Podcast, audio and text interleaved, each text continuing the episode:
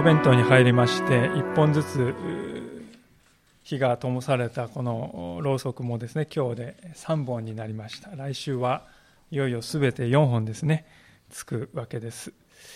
そしてクリスマス礼拝を迎えるわけでありますけれども今日の礼拝この説教の中ではイエス様の父親のヨセフという人に焦点を当ててみたいと思うんですね。で実際にその見ていく前にこのマタイ一章の冒頭にありますこの系図イエス・キリストの系図のことをずざっとですね見ておきたいと思うのですけれどもこの系図にはたくさんの名前が書いてありますけれどもパッと見てすぐ分かることはこの系図が3つの部分に分かれているということですね。そしてそれぞれの部分は14世代ずつきれいにこの揃っているということです。14世代ずつ揃えるために、まあ、名前が知られている人を中心にここに記したのだろうというふうに思いますね。ですから実際に間に何人か抜けている方がいます。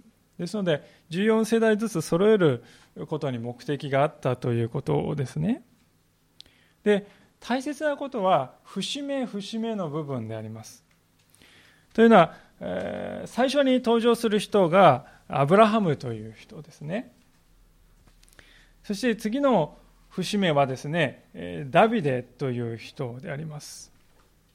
14世代がですね、過ぎてそこにダビデという人が現れるそして、第2の節目にさらに14世代へ行きますと、バビロン捕囚ということが起こったと書いてありますね。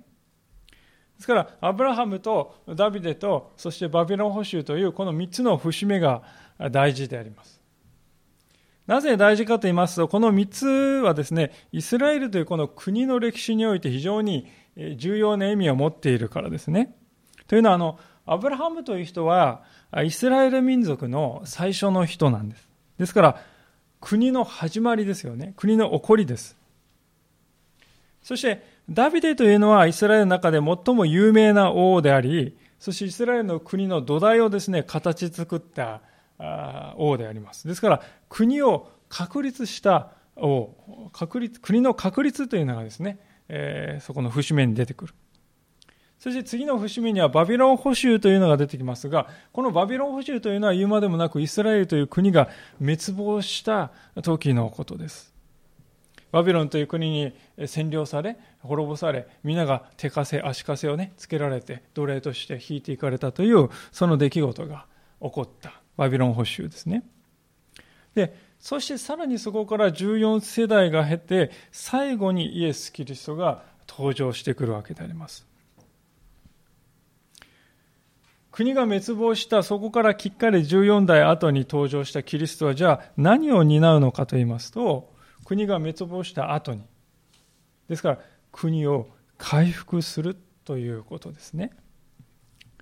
ですからこの系図がですね長い系図が全体として何を示そうかとしているかと言いますとイスラエルと国が始まって国が確立してそして滅びてしまった。しかしその滅びた国をキリストは回復なさろうとする。回復なさるということです。キリストの回復する国というのは単にイスラエルという国家っていうね、えー、そういうものを超えて世界大に広がる神の国だ。その神の国の王としてキリストが登場すると。ですから、この系図がですね、言おうとしていることは全体としてそういうですね、この遠大な神様の計画、ご計画をですね、語ろうとしているわけですね。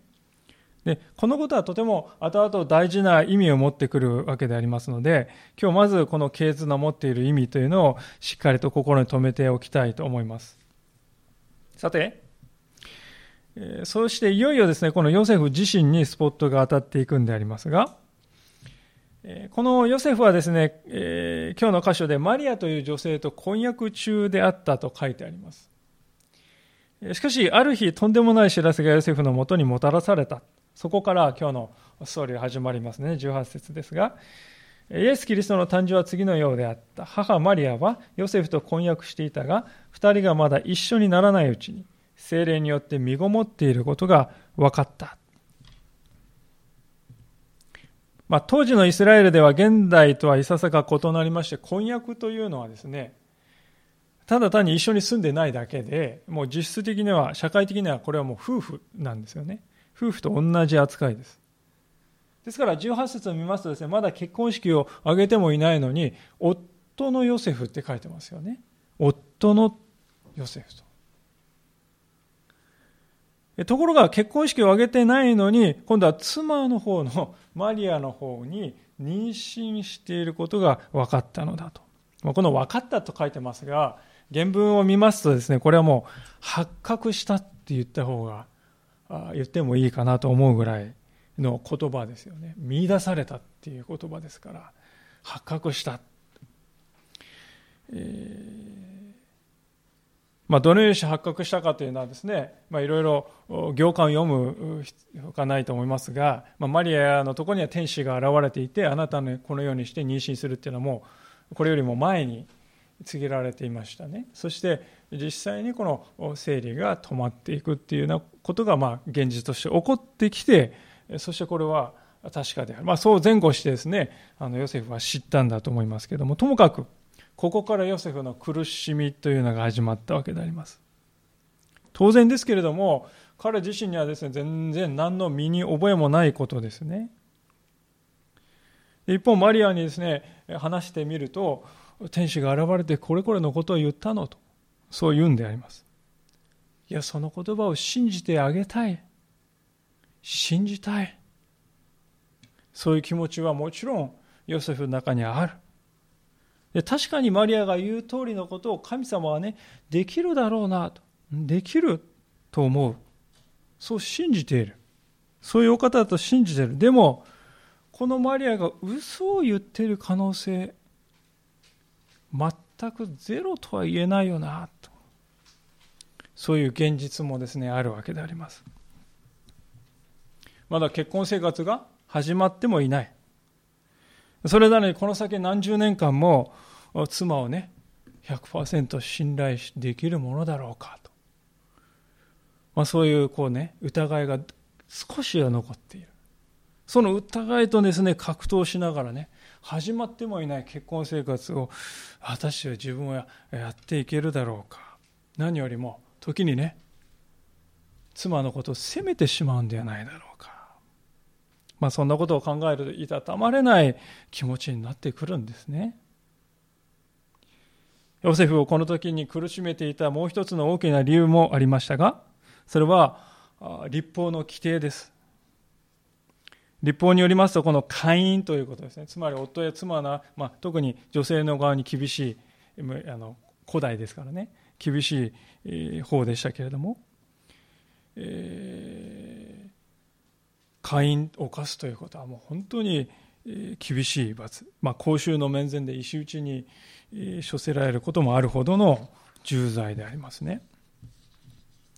まあ、あの少し調べましたら日本でもわずか百数十年前の江戸時代まではですね貫通罪というのは死刑だったんですね。両方死刑っていうのはあの決まってたそうですよね。でまして今日の箇所は2000年も昔でありますから、まあ、もしヨセフがですね希望すればマリアはそういうですね、えー、この女はということで訴えることもできたんですよね。で仮に訴えなかったとしてもですよ。時が経って赤ちゃんが生まれてくる時になるとあれ？結婚式よりも早い妊娠だよねこれ。皆が分かってくるわけですよね。でそのことが分かりますとですねたとえマリアの言っていることが正しかったとしても周りの人々はですねあのヨセフ会員の女はめとったな。そう言われかねないわけですね。さらに生まれてくる子供はあれはね私生児なんだよ。一生言われ続けることにもなる。ああ自分はそういった全てのことを背負いながら果たして彼女と家庭を築いていけるだろうか。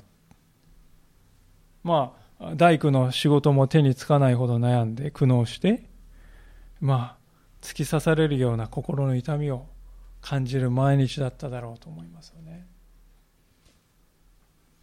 もういつもそれが重くですね、覆いかぶさるように、えー、あって消えない。暗いですね、心の中ですね。でこうしてまあ悩みに悩んだ末にヨセフがたどり着いた一つの答えがありましたけれども、それはどういうものかというと、理由は明かさないで婚約は破棄するという、そういう道ですね。理由は明かさないで、とにかく婚約は破棄しますと。まあ、というのは、この婚約破棄ということの理由を言ってしまうとね、マリアが妊娠しているからですと言ってしまえばマリアはですね、集中攻撃を受けることになるんです。下手すれば先ほど言いましたように命を落とすかもしれない。マリアをですね、愛しているヨセフにとってはそれはできない選択ですね。かといって何事もなかったかのように結婚するならば、あれは会員の女を見てみるふりをした男だ。そう言われることになる。何より、マリアは100%信じきれない。禁じきれるだろうか。そのような状況で愛し合う家庭を築けるだろうか。まあそう思うと、今ならまだ間に合うだだろうと。今婚約を破棄すれば、傷つく人が最も少なくできるではないか。そうだ。これで行くしかないのではないか。と、ヨセフは考えるに至ったのであります。もしですね、ここで何も起こらないでこのままことが進んでいくならば、世界で最初のクリスマスは日の目を見ることはなかったでしょう。しかし、思いがけないところからヨセフに対する助けが訪れたと。聖書は書いております。20節ですが、彼がこのことを思い巡らしていたところ、見よ、主の使いが夢に現れていった。ダビデの子、ヨセフよ。恐れずにマリアはあなたの妻として迎えなさい。その体に宿っている子は精霊によるのです。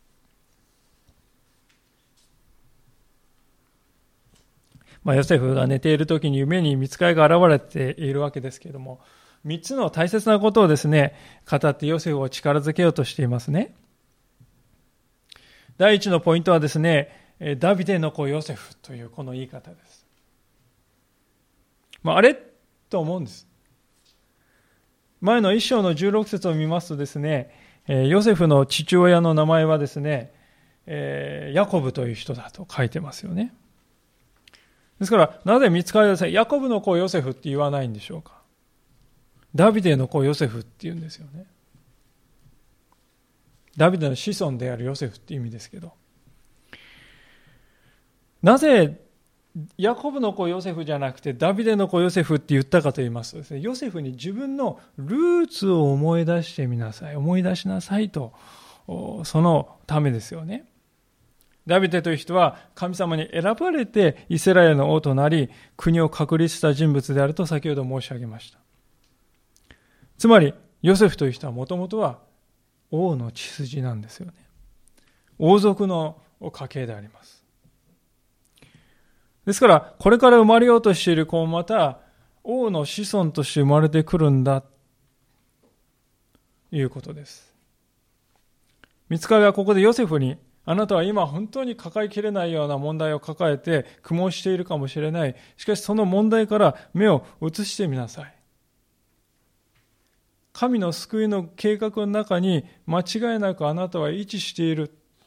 そのことを思い出してみなさい。そう言うんですよね。ダビデの子ヨセフ、あなたは誰の子孫なのか。まあ、ヨセフの目をですね、この問題から神へと移させる呼びかけですよね。まあ、この呼びかけにはそういう神様の思いが込められていると思うんです。そして、2番目に見つかりの励ましの言葉かけたその言葉はですね、恐れるな。恐れずにって書いてますが、恐れずな、恐れるなという言葉であります。ヨセフはこの時恐れていましたね。まあ先のこといろいろ考えますとね、あれも心配だ、これも心配だと、もう次から次へとネガティブなイメージがどんどん頭に浮かんでくるんです。自分はその最後までその葛藤に耐えられそうにない。まあ、そんな不安や恐れがですね、心の中にガーッとこう津波のように押し寄せて重くのしかかっているんですね。でそんな彼に見つかいは言うんです。恐れるなと。聖書の中に私たちが読んでいきますと、至るところに恐れるなと呼びかけている神様の言葉があります。いつの時代もですね、この恐れるなという言葉は暗闇のどん底にいたような私たちに光が差してくる。光の差すね、岩の上にあげる。そういう偉大な励ましの言葉がこの恐れるなという言葉だと思いますね。ちなみにこの原文ではですね、この恐れるなというのは決して恐れちゃいけないっていう言い方です。強い言い方なんですね。恐れることはならぬと言ってるんですね。私たちはですね、今現在恐れちゃってるんだから、今更恐れるなって言ったって意味ないんじゃないでしょうかって思うわけですね。恐れるっていうのは感情の問題なんだから、意思でね、どうこうしようと思ったって恐ろしい思いが湧いてくるんだからどうしようもないじゃないですかっていうふうに考えがちなんですよ。でも聖書はね、そうは言ってないということです。なぜかというと、恐れることをやめるということは可能なんですよね。そもそも人間はどういう時に恐れるんでしょうかそれは将来のことを考える時です。将来のマイナスなことを予想するときにですね、恐れが湧いてくんですよね。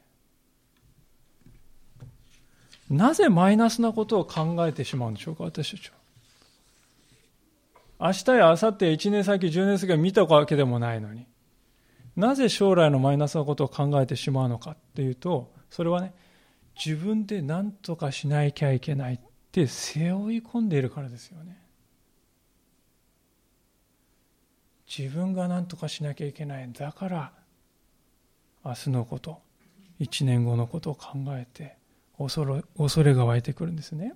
ですから、もし私たちが背負っているこのね、自分で何とかしなきゃいけないっていうこの重荷を神様に委ねることができれば、私たちは、あ自分が何とかしなきゃいけないっていう思いから私たちは解放されることができますね。で、そうすると、恐れが消えていくんです。見つかいはできないことをしなさいと言っているわけではありません。ヨセフに恐れるな、恐れちゃいけない、恐れることはならぬと言ったのは、それができることだからですよね。神様はできもしないことを無理やりやらせるお方ではない。できるよ。だからそういう、こういうんであります。神様はそのできる根拠もちゃんと教えてくださっているわけであります。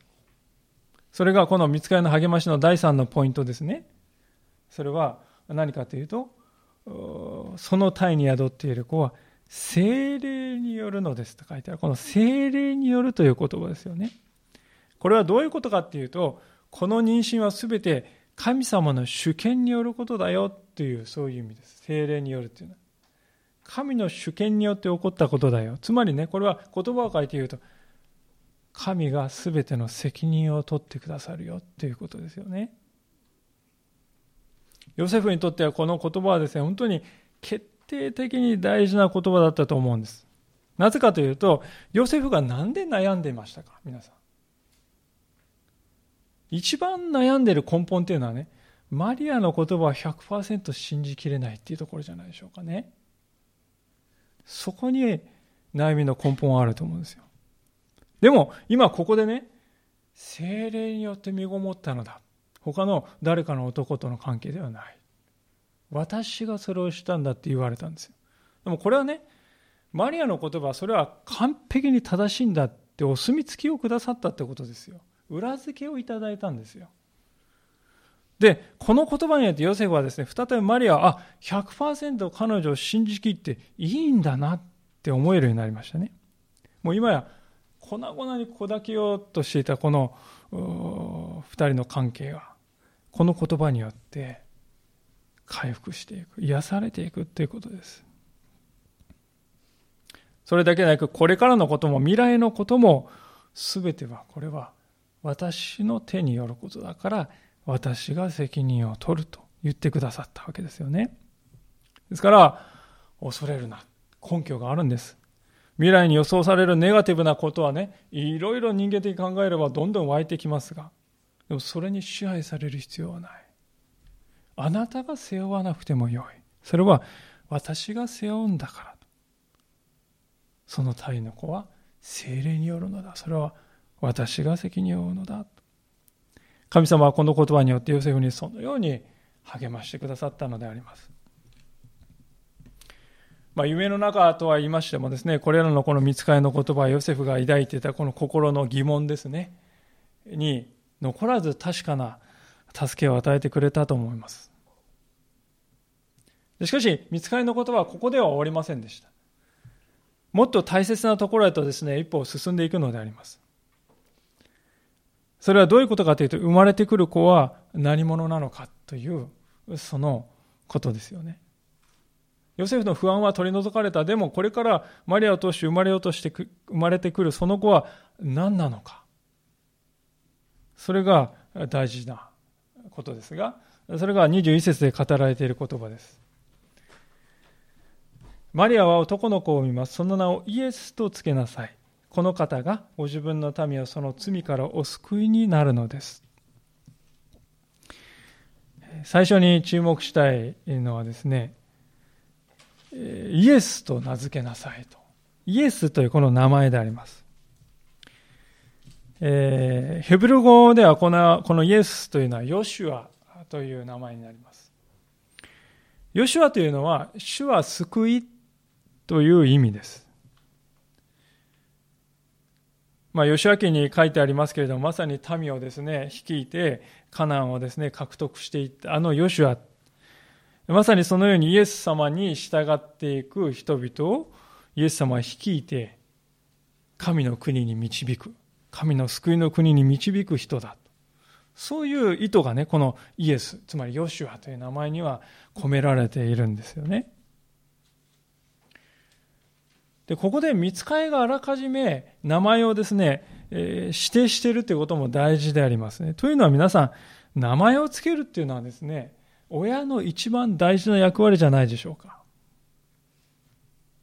まあ、私もですね、子供が生まれた時に名前どうしようかな。皆さんも同じだと思いますが、いろいろなことを考え、ああだね、こうだね、と言って、じゃあこれにしようか、うんって言って、名前をつける。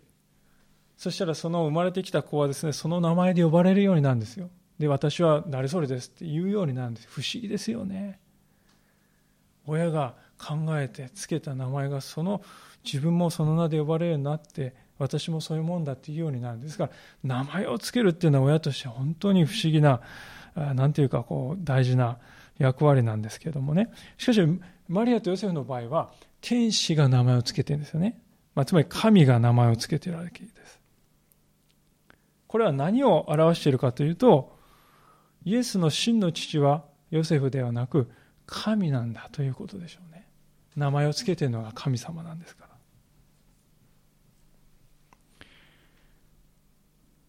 でこの神が名前を付けるということからしても今回の妊娠がですね神がことを行われた神が父だからだということをね明確に言おうとしているわけです、まあ、先ほど精霊によって宿ったというこの言い方からしてそうですよねイエス様は確かにマリアのお腹から普通に生まれてくるんです。普通に生まれてくる。ですから100%人間ですよね。しかし100%人間なんだけれども、その宿り方は神の霊によって宿った。命っていうのは一番大事な始まりの部分ですが、そこは神の手によって起こった。まあそうすると、このイエスは神の子である、精霊によって宿るということは、そして神が名を付けるということは、この子は神の子であるということをね、明確に示そうとしているわけですよね。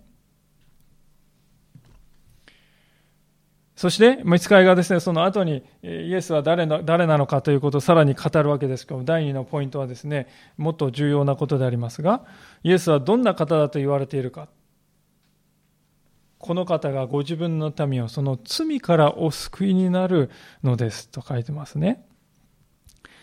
イエスは罪から、民を罪からお救いになる方だって紹介されてますよ。皆さん、イエス様は何のためにこの世に来られたんですか？それは、罪から人を救うためであります。はっきり生まれる前からもう言われているわけですよね。当時あの生きていたイスラエル人ってはですね、これとは違う、全く違うことを考えて生きておりました。救い主っていうのは、我らイスラエル民族を救う英雄なんだというふうに考えておりましたね。それが救い主なんだと。まあ実際イエス様には12人の弟子たちがいた。その中の一人に、熱心党というですね、まあグループに属するシモンという人がいたと。熱心党っていうのはですね、非常に過激な組織ですね。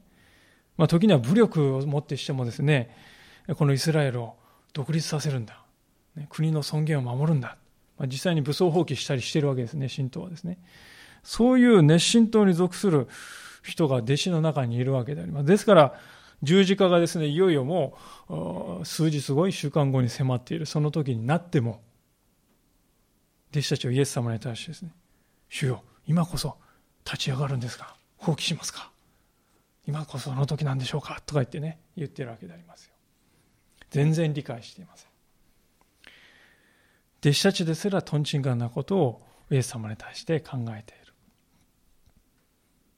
しかし、聖書ははっきりと生まれる前からこのお方は、ご自分の民をその罪からお救いになるお方であると、はっきり書いてあるんであります。しかし、弟子たちは、独りよがりのイメージをイエス様に対して当てはめていた。まあ、ともすると私たちもですね、これと同じに、あるいは似たようなことをしているんではないかと思わされますね。私の抱えているあの問題、この問題を解決してくれるかどうか、それが一番大事な関心事になっている。それを叶えてくれるなら救い主。でも叶えてくれないならただの人なんだ。そういうふうに考えていますね。しかし、聖書ははっきりとイエスを罪からの救い主と紹介しています。私たちは人生で様々な問題を経験しますけれども、それはですね、えー、詰まるところ根本的には人間の罪が引き起こしたものだと、聖書は語りますね。自分の罪か他人の罪か、あるいは人類全体の罪か、ともかくその程度の違いはあるにせよ、人間の罪というものが私たちの人生に苦難をもたらしている。で、私たちはですね、その罪の結果の部分だけを何とかしようとしてしまうことが多くあります。まあ、上辺の部分ですね。まあ、それを何とかするために、お酒やお金や、まあ、様々な快楽の力を借りて、それを一時紛らわせようとする。しかし、まあ、そういうことはですね、高熱が出る風に対して熱冷ましを飲むようなものでありますね。皆さん、熱冷ましというのは、まあ、一時熱が下がるだけで、原因は何も変わってはいないんですよね。根本的な癒しにはつながらないものであります。しかし、イエス様は、この根本を取り扱うんです。罪という、この根本の問題を取り扱う。いや、この方だけが私たちの問題を根本から解決することができる。罪から私たちを救うことができる。見つかりのこの言葉はですね、イエスという方が生まれる前からこの方は罪からの救い主になるのだと運命づけられているということを表しています。そして罪からですね、人類を救うためには罪の結果を引き受けるってことですよね。変わって。人類に代わって罪の結果である罰を引き受けるということもイエス様は生まれる前から運命づけられていたということをですね、えー、見つかいはここで語るわけです。まあ、そのことは来週ですね、触れたいと思いますけれども、さらに触れたいと思いますけれども。まあ、さて、このようにしてヨセフはですね、こういうことをこの夢の中で聞かされて、えー、夢から覚めるわけでありますけれども、まあ、夢から覚めた彼はですね、ああ、もう全部分かっちゃった、ね、完璧だって理解できたかっていうとね、私はもう理解できなかったと思いますよ。どういうことなんだろうってね、いぶかる思いがあったと思うんですが、しかし大事なことは彼には信仰があったということです。信仰というのは、たとえ神様のなそうとしている計画が理解、今は理解できないとしても、でもね、神ご自身は信頼できるお方かどうか、信頼できるなと。神ご自身は信用できるお方だと。そう信じるっていうことです。神様のなそうとしていることが今は理解できない。でも神様は信頼できるお方が、そうだ、できるお方だ。じゃあ、このお方に従っていこうではないか。それが信仰ということなんですね。ですから、夢から覚めたですね、ヨセフは、まあ、全部は理解できなかったと思いますが、即座にこうしたんだと24節に書いてあります。ヨセフは眠りから覚めると主の使いが命じた通りにし、自分の妻を迎え入れたが、子を産むまでは彼女を知ることはなかった。そしてその子の名をイエスとつけた。ヨセフは主の使いが命じた通りにそれを行ったと書いてありますね。これヨセフの信仰がお題目のものではない、単なる理念ではない、形のある現実になったということです。彼は神様に教えられたことを実行に移す信仰を持っておりましたね。信仰がまだ見えないものを現実にするんです、皆さん。もしここで信仰を選ばないですね、ヨセフは疑いを選ぼうとすればいくらでも選べたと思いますよ。いや、リアルな夢だったな。うん。でもな、これ結局、所詮な、夢じゃないか。夢なんだから間違ってるかもしれないよな。見たら、現実見たら何だ何も変わってないじゃないか。あれはやっぱり夢だったんだよな。って考えれば、ね、そう考えることもできるわけです。実際に人間は。で、そうやって元元の元の悩みに戻るんです。そして自分はなんと惨めな人間だろうかって,、うん、って言って自分を慰めて、えー、そしてね、生きていくっていうこともできるんです。選択としては。でもそれをしないっていうことですね。その道をもう選ばないっていうことです。今の私にはこの与えられたこの夢、この時、このタイミングで、この内容で与えられたこの夢、私にはこの証拠だけで十分なんだと彼は考えました。さらに証拠をください。与えられる。またください。もうエンドレスのですね、終わりのない、ね、えー、求め続ける旅はもうしないんだ。今私はここで与えられたこの言葉に握って立つんだ。そう心に定めて実際に立ち上がって行動に移したということなんです。この彼の姿というのは私たちにとっても大切な信仰の教訓を与えてくれると思うんです。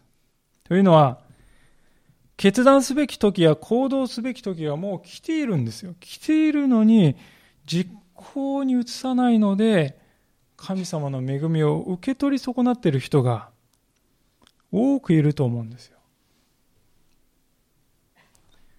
皆さん結婚相手を決めるときにですね、相手のことがもう全部隅から隅まで100%分かりきらないと結婚できない。もしそうなら、一人も結婚できる人なんていないと思いますね。その時与えられている情報、その時共に過ごした時間、それが信頼に足るものを与えている。その根拠を与えているのならば、私たちはプロポーズに対してイエスと答えるわけです。神様に人生を明け渡すということも同じだと思いますね。神様は今までの人生の中で私になしてくださったこと、その背後に神様がおられるということはあなたは否定できるのか、そうでないのか。私は神の存在を否定することができない。そう思うとしたら皆さんはもうすでに神様に捉えられている人です。神があなたを捉えているんです。私たちが神を掴み出そう、探し出そうとして握るんではなくて、もうすでに神があなたを握っているんです。これ以上何をためらうのか。人間の結婚相手というのは、本当に不誠実な面も確かにあります。弱いところもあります。しかし、神様はそうではないですね。神様は人間の結婚相手以上に真実なお方で、真の愛に満ちたお方ではないでしょうか。それならば何が私たちを行動に移すことをためらわせているのか。信仰を公に表してキリストの弟子として生きていく。それを人々の愛で表そうではありませんか。ヨセフは自分に与えられた神様の言葉を感謝して受け取ったんです。それを公に移すことを通して私は神様を信頼します。神というお方を信頼してるんです。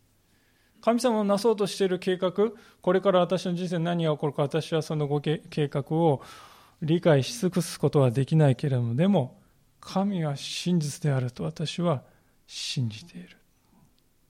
だから行動に移していくのだ。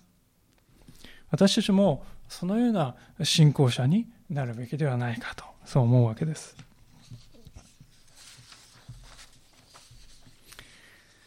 まあ、さて、これまでお話してきたわけでありますけれども、その中でしかし、あえて触れなかった言葉が残っているわけですけれども、19節にある言葉ですが、その19節の言葉に私たちはここで目を短じて注目しておきたいなと思いました。それは、この一章の19節で、この夫のヨセフのことを正しい人と呼んでいることです。皆さんはこの正しい人っていうのはどういうふうに理解しておられるでしょうか？あ、まあ、ヨセフさん真面目なね、あの、実直ないい人だったんだろうねっていう意味で理解してるんじゃないでしょうか？正しい人っていうのね。人格者。でも、ここで言ってるのはそういう性格の話ではなくて、行動のことを指しているわけであります。彼が取った行動が彼が正しい人であるということを証明しているということです。聖書が言おうとしているのは。彼は行動で正しさ、自分の正しさを表したんですね。どういうことかと言いますと、3つのことがあると思うんですが、まず第一のですね、彼が表した行動の第一の正しい行動の第一は、自分を捨てるということですね。すでに述べましたように、ヨセフはマリアをですね、この女は会員の女だと言って責めるですね、当然の権利を持ってました。権利です、これは。社会的に認められたこれは当たり前の権利であのめちゃくちゃなことをやってるわけでも何でもないですしかし彼は復讐をするよりも復讐を放棄する道を選んだんですよね彼は人の恥や人の罪をですね覆うという道を選んだのでありますこれを指して聖書はヨセフを正しい人と言っているわけですね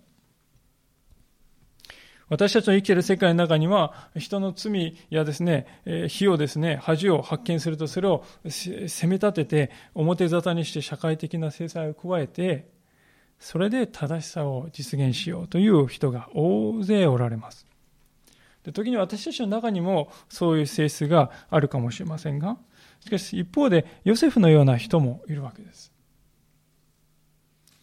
彼は当然のものである自分の権利を捨てる放棄するという道を選んだのであります。皆さんはこのどちらの道を選ぶでしょうか？2番目のことはですね常に彼が相手を優先していたということですね。自分よりも常に相手を優先していたということです。ヨセフが悩んだ末に考えたのはどうしたらマリアの安全が確保できるだろうか、それが第一にできるかということでした。本来ですね、婚約が、めちゃくちゃになって、婚約を破棄になったらもうあとはね、自分とは関われないことだよと。思っても仕方のないところでありますが、しかしヨセフはこの婚約を破棄した後マリアに課せられるかもしれない残酷な刑罰をどうしたら回避できるだろうかと言って考えてるんですよね。あそのためには彼女が誰かの奥さんであるというその立場がなくなれば会員じゃなくなると。だから自分から身を引けばいいのだと。ですからヨセフの態度というのは常にです、ね、マリアとお腹の子供の人生を考えていますね。自分の人生以上にそれを優先しているということです。彼の正しさというのはそのようなところにもあったのだということですね。第三のこのことはですね、彼が屈辱と苦悩を引き受ける覚悟をしたということです。屈辱と苦悩を引き受ける、そういう覚悟を負ったということですね。今日のあの話っていうのはともするとね、ハッピーエンドで美しい話だったなって終わるんです。そういう側面を持っていると思うんですが、皆さんでも考えてほしいんですね。ヨセフは見つかりがね、現れる前も、現れた後も覚悟してました。見つかりが現れる前のヨセフはですね、あの男は妻を寝取られた男だよ。そう得れる屈辱を受けますよね。そしてまた彼自身ですね、なぜ彼女は裏切ったんだろうかと。そういう疑いや苦悩に苛まれながら生きるっていう人生を彼はすでに覚悟していた。で、見つかりが現れてですね、一見、すべてが解決して、すべてがもう万事うまくいくかっていうと、そんな簡単な話でもないわけですよね。えー、処女が身ごもると見つかりが言われた。それを信仰によって、信じがたい話を信仰によって受け入れていく。で、仮に受け入れたとしてもですね、周りの人はですね、このような話を知らないわけですから、あれはやっぱり死生児って言うわけですよ。その死生児を育てていく覚悟をする。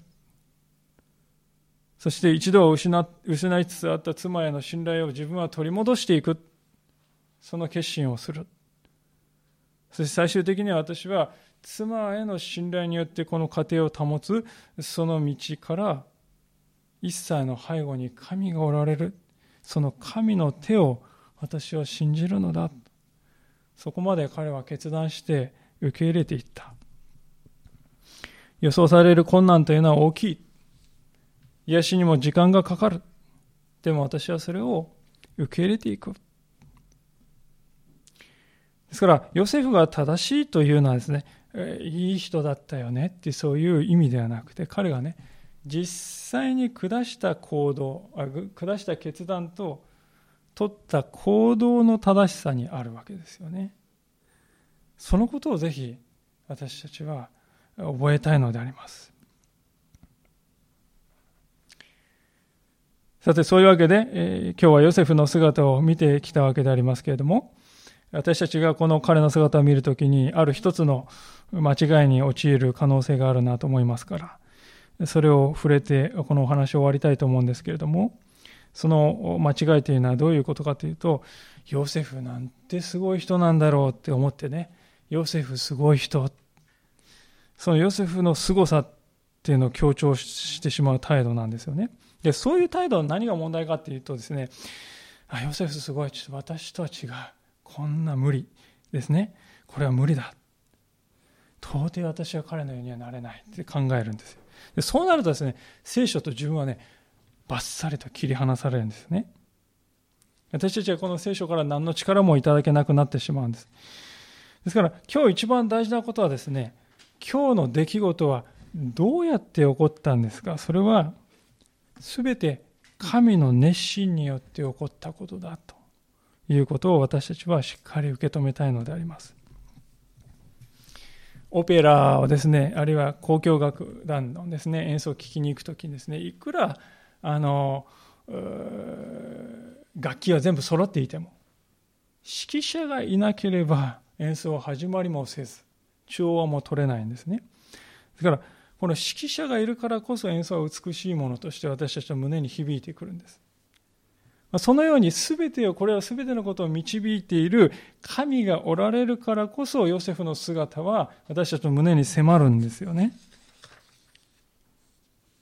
今日の一連の出来事は、預言者イザヤが預言した出来事の実現だったと、成就だったと、22節から23節には書いてありますよ。思いつきじゃないんです。人間の歴史が始まった時からずっと神様は考え続けてきた。遠大なる神のご計画が常にあった。周到な準備を神様は重ねてきた。それが結実結実してイエス様が誕生していくんですね。今日最初に経図を見ましたが、この経図を見るとき、この経図が途絶えずに残っている。そしてこの時、この場所に正しい人、ヨセフが置かれている。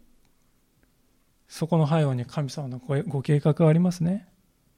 2000年にもわたって、面々とヨセフに至るまで神様は完璧に備えをしておられるということなんです。神様が成し遂げるこの熱心というものは具体的でもありますね。具体的な助けとなって私たち人間にいつも寄り添ってくださるのです。確かにヨセフは正しい人。しかし同時に彼は弱い人間でもありますね。疑った。悩んだ。そして何も手につかなくなるほど苦悩した。そこに神様の助けが来るんです。神様の助けというものはそのような疑いと苦悩にまみれている私たちの中に現実の力を伴って現れてくる、訪れてくるんだと。神様の助けがあるからこそ私たちは危機を乗り越えることができるんだ。神様のタイミングは完璧じゃないでしょうか。ヨセフが見た夢というのは、もう明日にでもマリアを去らせる決心をしよう、決断をしよう、そういう直前のことでしたね。あと数日遅れていればもう離縁していたかもしれない。あるいはこの夢がですね、1ヶ月、数ヶ月早かったら何のことかさっぱりわからない。神様のタイミングはですから完璧ですよね。遅すぎることも早すぎることもない完璧なタイミングで起こっていくわけです。ですから全てのことは神様のご計画のもとにあることだと。その計画を進めていく原動力はですね、私たちを罪から救いたいという神様のね、熱意です。熱心ですよ。神様はこれらのことを情熱的に行われるのであります。熱心に行うんです。それは私たちを愛しているからですね。愛とはですね、愛しているよ、I love you っていうことだけではないですよね。愛は行動であります。神様はここで行動しておられるのであります。私たちは神様のですね、その行動を見てですね、ご計画、神様のご計画の全てをですね、知ることはできないわけです。私たちの人生っていうのはですね、さながらこの壮大な、大きなですね、巨大なパズルの1ピース、それが私たちの人生のようなものだと思うんですね。ですからヨセフも自分が今していることがですね、この神様の壮大なご計画の中、どこのピースなんだろうって分からなかったと思うんですよ。自分が今している決断、これどこのピースなんだろう分からない。でも私はこの神の作品の中に自分の身を投じていこうと彼は思ったんですね。全体像がわからない、自分が果たす役割が何なのかわからない、でも神は確かにその作品を完成なさる。だから私はそこに身を投じていこう。そう考えて恐れなかった。1ピースであるということを彼は恥じなかった。恐れなかったんですね。私たちは今聖書を見るときにこの神様の救いの壮大なご計画のパズルがもう完成に近づいているのを見ますよね。その聖書を通して示されるその神様のねパズルのこの全体像っていうのは美しくて息を飲むようなものだと思うんです。大事なことはこの神様のこの壮大なパズルの作品というのは1ピース1ピースの組み合わせで成り立っているということなんです。聖書の中に名前も登場しないね、信仰者たちがたくさんいますが、その一人一人の小さい日々の信仰の決断の積み重ねが神様のね、作品を形作っていくんですよ。